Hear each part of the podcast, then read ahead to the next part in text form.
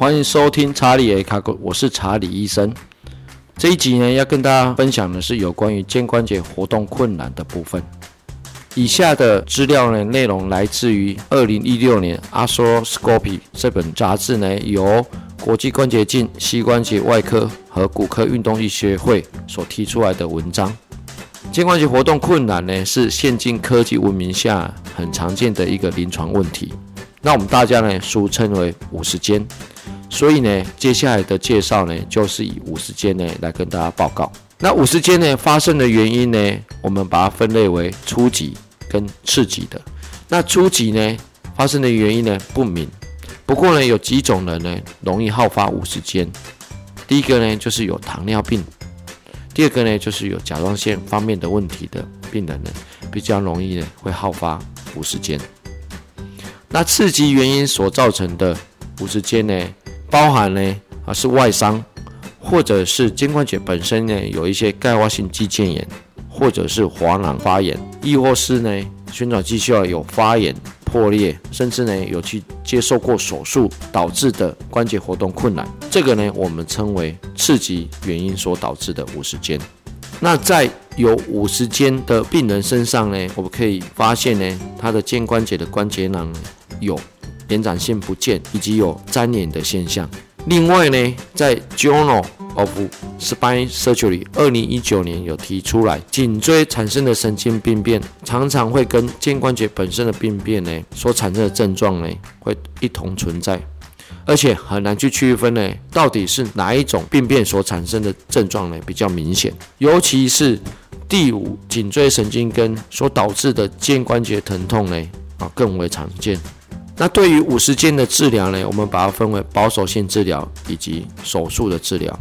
那首先介绍保守性的治疗呢，我们会给予一些消炎止痛的药物以及类固醇，来让病人呢改善他的症状，减轻他的疼痛。我们也可以给予病人呢一些类固醇的注射，或者是大量的生理食盐水，把肩关节呢扩张。另外呢，我们也可以给病人一些物理的治疗，譬如说一些电疗啊、热敷啊，来改善肩关节的疼痛。如果呢，在保守性治疗没有效果的时候呢，我们会考虑让病人呢接受手术的治疗。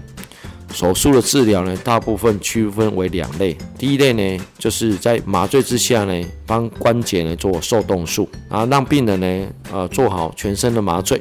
以徒手的方式呢，让病人做一些比较和缓的关节活动，来让病人的粘连的组织呢撕开。不过这个手术的风险呢，如果是在病人有骨质疏松的状况之下呢，可能会导致呢病人有骨折的现象。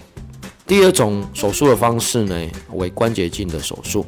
那我们会用关节镜呢，来把粘连的哦，最主要是前方的关节囊呢做放松的动作。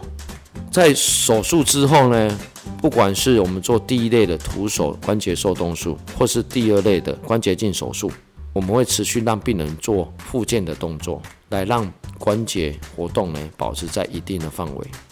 五十肩呢，自然的病史呢，我们把它分为三个时期。第一个时期呢为冻结期，它主要的时间呢大概是两个月到九个月。之后呢，会到第二个时期呢，为冰冻期，病人的肩关节活动呢会越来越受限。这个时期呢，原则为四到十二个月。那慢慢呢，病人会走向第三个时期为解冻期。那解冻期呢，会慢慢的让这个关节活动度又会慢慢的增加。那这个时期呢，大概五到二十个月。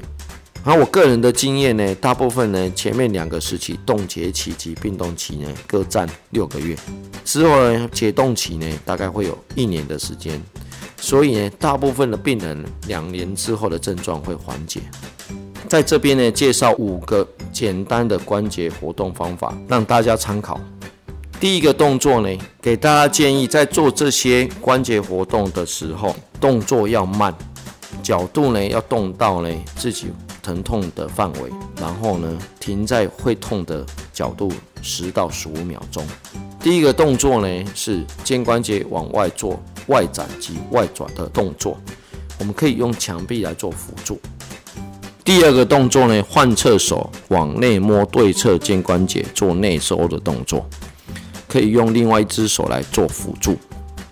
第三个动作，换侧手往上摸头发，做肩关节屈曲的动作，可以用另外一只手来辅助。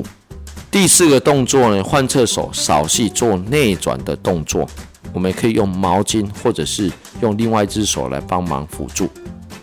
第五个动作呢，肩关节呢可以做一些旋转的动作，但这个重点呢是我们要动到我们的肩胛骨。以上五个动作呢，我们在 FB 及 IG 呢都有放图片及影片呢给大家参考。这一集的结论呢为：伸展的运动呢会让我们体内的筋膜群产生微量的玻尿酸，颈椎跟肩关节问题呢常常会一起存在。